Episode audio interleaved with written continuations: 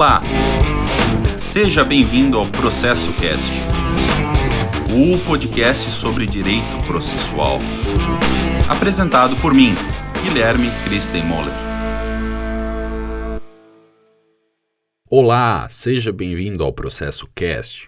No episódio de hoje vamos falar sobre a jurisdição civil, contenciosa e voluntária e substitutivos ou equivalentes da jurisdição. Sobre a jurisdição civil, nos dizeres do professor Humberto Teodoro Júnior em seu curso de Direito Processual Civil, volume 1, abre aspas. A jurisdição, como poder ou função estatal, é una e abrange todos os litígios que se possam instaurar em torno de quaisquer assuntos de direito. A diferença da matéria jurídica ser manipulada pelos juízes na composição dos litígios conduz à necessidade prática da especialização não só dos julgadores, como das próprias leis que regulam a atividade jurisdicional. Daí o aparecimento do direito processual penal, direito processual civil, do direito processual trabalhista, etc. O direito processual civil que é o interesse ao nosso estudo, compreende as atividades desenvolvidas pelo Estado no exercício da jurisdição civil, CPC, artigo 13. Seu âmbito é delineado por exclusão, de forma que a jurisdição civil se apresenta como a característica de generalidade.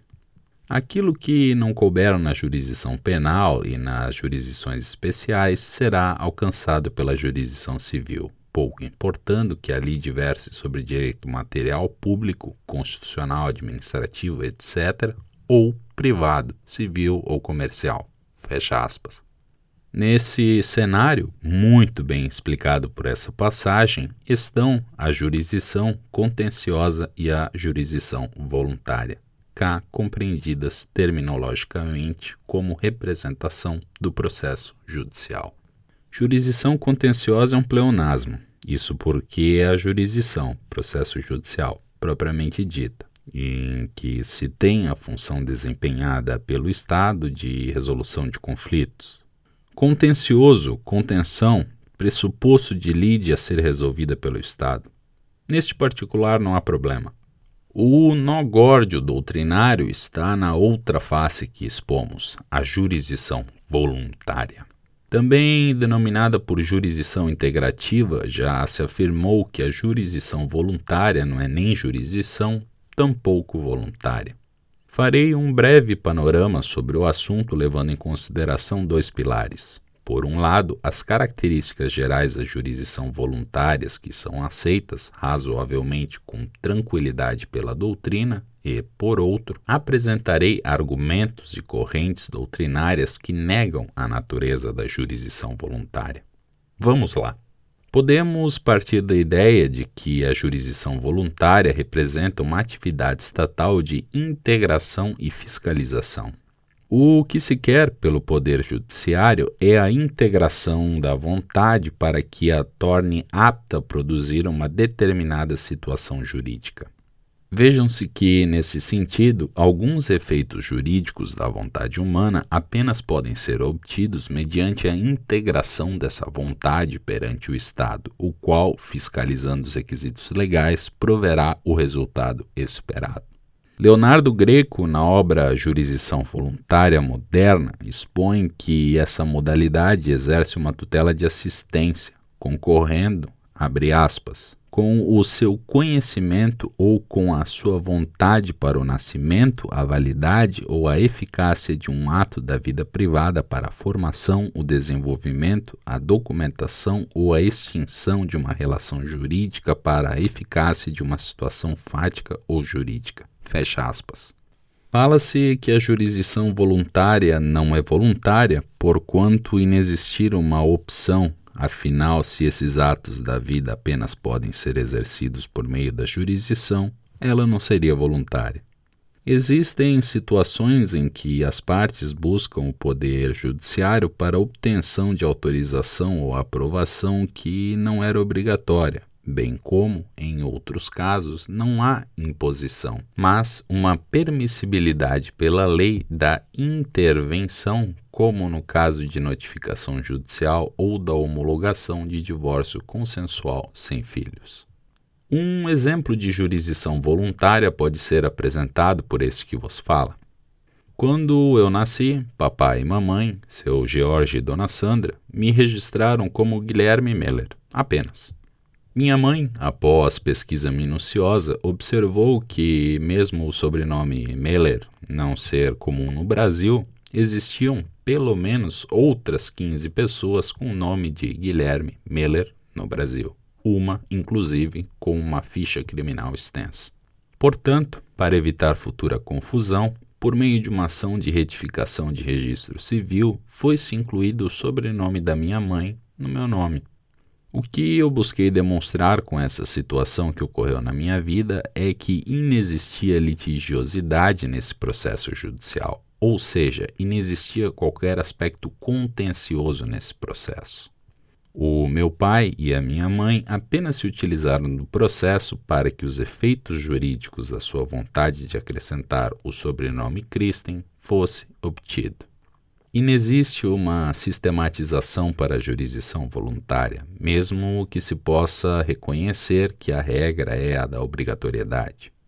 A ela, jurisdição voluntária, aplicam-se todas as garantias fundamentais do processo. No Código de Processo Civil, as suas disposições gerais estão disciplinadas entre os artigos 719 a 725 sobre o, entre aspas, substitutivos ou equivalentes da jurisdição. Essa expressão é empregada para se referir à conciliação, à mediação e à arbitragem. Já sustentei, noutros momentos, especialmente no primeiro episódio deste podcast, a minha visão sobre essas formas de resolução de conflito no panorama odierno da justiça civil brasileira. Cada qual é dotada de particularidades próprias. Ao meu ver, a epistemologia da jurisdição não acompanhou fatidicamente as transformações da sociedade, especialmente a visão complexa que se tem na atualidade. Muito se vê, especialmente quando comentam acerca da teorização do saudoso Frank Sander, o Tribunal Multiportas, de que na sistemática do Brasil existem quatro principais formas de resolução de conflito: a conciliação, a mediação, a arbitragem e a jurisdição. Perdoem-me os que discordarão do que eu falarei agora, mas é impossível, na perspectiva odierna do direito processual, a partir de todos esses apontamentos que fizemos, na atualidade, compreender a jurisdição como sinônimo de processo judicial. Estamos diante de uma dimensão epistemológica perdida na ciência do direito, especialmente na do processo. A sociedade, odiernamente, não opera em um sistema cartesiano, ou seja, não há como contar com previsibilidade e especialmente similaridade, como já vimos anteriormente, dos conflitos que são levados ao conhecimento do Poder Judiciário.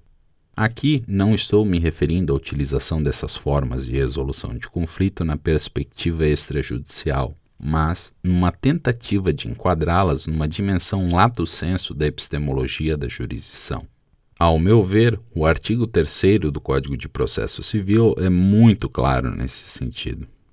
Não existem formas que substituem a jurisdição, bem como inexiste equivalentes da jurisdição existe apenas a jurisdição, a qual abarca todas as formas de resolução de conflitos que são chanceladas pelo Estado. A questão dessa sistematização está em melhorar a prestação jurisdicional e o acesso à justiça. Cada caso é um caso. Não existem formas alternativas de resolução de conflitos, tampouco existem formas adequadas de resolução de conflitos. Seja a arbitragem, a conciliação, a mediação ou o processo judicial, cada qual será adequada para o caso em que for adequada. A partir da teorização de complexidade de Nicholas Luhmann, complexidade para complexidade para se não redução de complexidade, vejo essas formas de resolução de conflito em um sistema horizontal de valor jurisdicional, não se restringindo, porém, que outras formas de resolução de conflito, contanto que chanceladas pelo Estado, passem a integrar essa sistematização.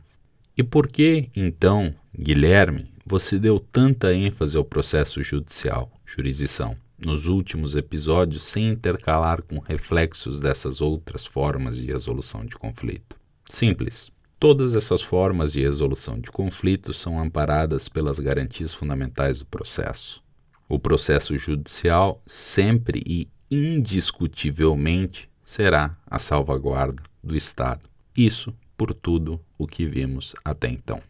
Cá, meus caros, a jurisdição. Cheque mate. Este é o Processo Cast. Para o episódio dessa semana, eu separei a obra de arte Blind Orion Searching for the Rising Sun, de Nicolas Poussin. Aguardo vocês no próximo episódio. Até mais. Tchau.